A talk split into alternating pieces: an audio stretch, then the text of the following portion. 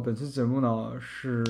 叫打造第二大脑。那么我们直接开始吧。呃，不知道你是不是跟我一样，总是觉得好像在忘记什么？那么小到呢，比如去超市忘记买牙膏，呃，大到在工作上因为错过了 DDL 而导致造成重大失误。哦，那么本期我要介绍的这本书呢，叫《打造第二大脑》，作者是 Tiago Forte。作者在这本书里面就提到了提到了一一种第二大脑的方法来帮助我们解决这个问题。好，首先呢，作者在文中说到，我们每一个人呢都是一定程度上的知识工作者。那么我们的成功呢，直接取决于我们处理信息的能力。但是呢，现在研究表明，我们其实每天每个人摄入的信息量都有十七张完整的报纸这么多。但是呢，这些信息其实不但没有帮我们取得进步，反而造成了我们反而造成了我们的信息过载，造成了我们总是在担心忘记某件事。就像我刚才开头讲到的那样。那么如何解决这个问题呢？那么首先你可能想到的是，我把信息写下来就好了，它可以帮助我们有效的释放大脑的压力。啊，这确实是可行的。但是呢，有一个问题就是纸面笔记其实是很难管理的，因为它受限于纸本本身。那么我们的信息是很难再被利用起来的。呃，首先我们现在信息量很多，如果你要把它整理成一个一个的纸面上的笔记的话，那么你可能有的问题是你写了太多的笔记，而最后找不到你想要的笔记在哪里。呃，并且啊，因为是纸的关系，所以我们的笔记本本可能会随着时间呀各种各样的原因不断的丢失。啊，并且日常生活中我们写下来的这个信息虽然是有用的，但是它却是总是我们并不知道什么时候会用到它，而当我们想到要用这个信息的时候，却又常常忘记了我们把它写在哪里。所以这里就要见识到我们的电子笔记，呃，就是我们的电子笔记是可以搜索的，比如传统纸本笔记，我们可能想起来这个笔记里面的一些内容，然后我们去搜索这个笔记，呃，但是我们却一定要回想起它在某一个笔记本的某一个位置，而电子笔记呢，因为它是可以搜索的，我们只需要对整个笔记系统里面做一定的关键词检索，它就可以找到我们需要的笔记，啊，并且啊，我们的电子笔记因为有各种云端工具的存在，比如 iCloud，那么它是可以永远存在的，不必担心换笔记的时候我们的笔记是丢会丢失掉。哦，那么你可能说，好吧，不就是用电子笔记而已嘛？我至于说它是第二大脑嘛？这是不是在炒概念呢？那我平时也用了很很多电子笔记，可能大家都很常用的，比如说 Apple 的 Notes 或者 Notion 这样的笔记软件，有很多很多，并且啊，因为也每年都在不断的出新的。比方说以前大家可能会听说的 Obsidian，那么近两年比较火的 Heptabase 和 Flowmo，呃，但是好像却并没有把笔记的很好的利用起来，并且啊，你可能都很认真的去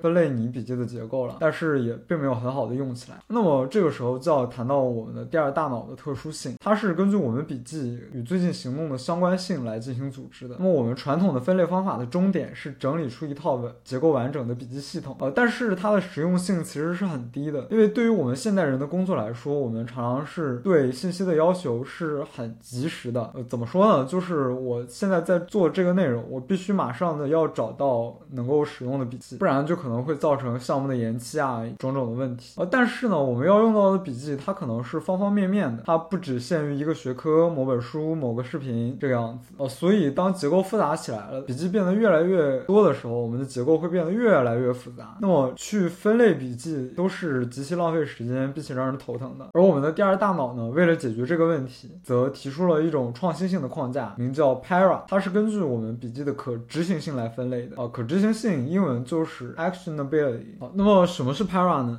它就是 P A R A，是四个英文单词的缩写。呃，第一个呢，P 就就是我们的 Project，就是项目的意思，代表了我们近期在执行的项目，就是我们关于近期的某个项目啊，搜集的笔记和以前整理过的笔记，我们都可以把它整理到这个项目的文件夹里面。然后，那么项目呢，它是有明确的开始和结束的时间，并且它有一个结束的状态。呃，下面呢，A 是 Area，就是我们长期从事的领域啊，比如我就有一个叫经济的文件夹 Finance，里面存储了关于一些经济学的笔记以及我的一些心得啊体会。呃，但是呢，它是没有像我们的 Project 一样有一个明确的结束状态，因为呢，作为人，我们一辈子其实都要对财务有一定的规划，比如养老金啊之类的。呃，但是 Era 呢，其实是可以有一些明确的标准的。二就是 Resource，呃，就是一些和我们近期项目或者从事的领域无关，但是同时呢又是有用的内容，可能会在未来某一个项目中被用到。而最后的 Archive 就是剩下其他三类里面剩下的笔记了，可能是执行完成的项目呀，或者不感兴趣的领域。那么这个就是 Tiago Forte 著名的 Para 框架啊，可能这么讲起来还是非常抽象。那么我引用书中作者所用到的一个比喻，就是作者啊用厨师的做菜来比喻我们的 Para，就因为厨师做菜嘛，在他做菜的时候，他需要对我手边的食材啊有一个及时性的要求，这就跟我们工作起来的时候非常像，就是我手边的能用的题材呢，那么我们就是我们的 project，相当于我们放在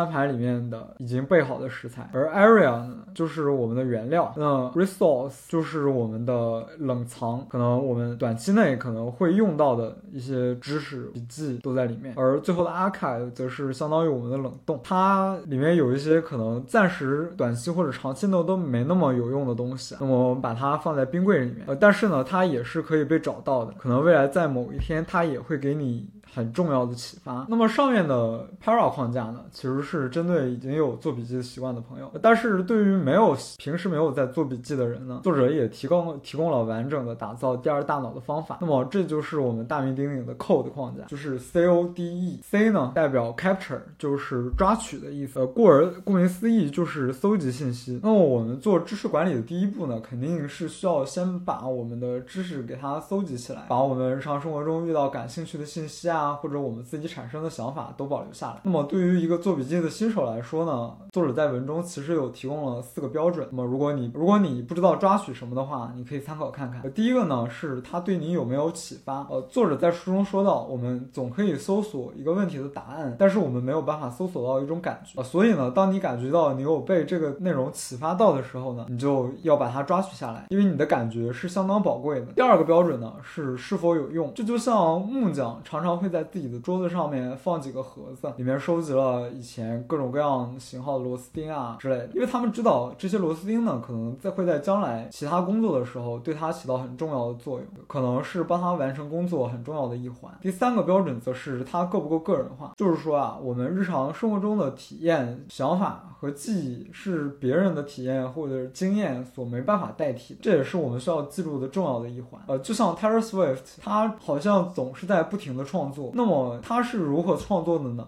作者就在文中提到，Taylor Swift 其实也是用了一个系统，把他自己日常生活中产生的可能一些想法呀，就给他记录下来。然后他写歌的时候，他再去他的库里面去找他曾经写过的各种各样的想法的句子，这几乎成了他取之不竭。的创作源泉。最后一个标准呢，是它会不会让你感到惊讶？呃，因为他与你现有的某种想法产生了一定的冲突，让你有哦，原来也可以这样这样想的感觉。呃，现在呢，这个互联网时代，各个平台都有各自的算法，所以我们其实总是在看到和我们观点相同的东西，但是这样呢，就导致我们被困在信息茧房里面了。而让你感到惊讶的观点，则可以帮助我们打破这个信息茧房。好，下面是 Code 框架中的第二个 O，代表 Organize，就是。组织我们的笔记，这个就是我刚刚讲过的 Para 框架啊。如果大家把写好的笔记按照 Para 来进行分类呢，就可以保证在我们的需要的时候可以找到有用的笔记。而 D 就是 Distill 的意思，那这个也是我本人觉得最受启发的部分啊。因为我是一个创作者嘛，所以总是对 PKM 呃，也就是个人管个人知识管理领域一直很感兴趣啊。所以其实我以前已经从 Medium 或者 Tiago 的博客上面接触过第二大脑这个概念了啊。但是呢，其实读了这本书还是。有几个相当有启发的部分。那么印象最深刻的呢，其实就是这个 distill，就是提取。作者在文中说到，我们笔记的作用呢，很大程度上取决于我们我们能不能够再找到它。如果我们已经写过了关于某条笔记，但是我们再也搜索不到它了，那么这个笔记就是没用的。而这个时候呢，就是要用到我们这个 code 框架里面的提取。提取就是要我们把笔记最精华的部分，方便以后的我们自己来进行查找。呃，就是我们要在写笔记的时候，对笔记里面的内容啊进行一个。过滤，我们要想象以后自己在找这个笔记的时候是特别的十万火急。那么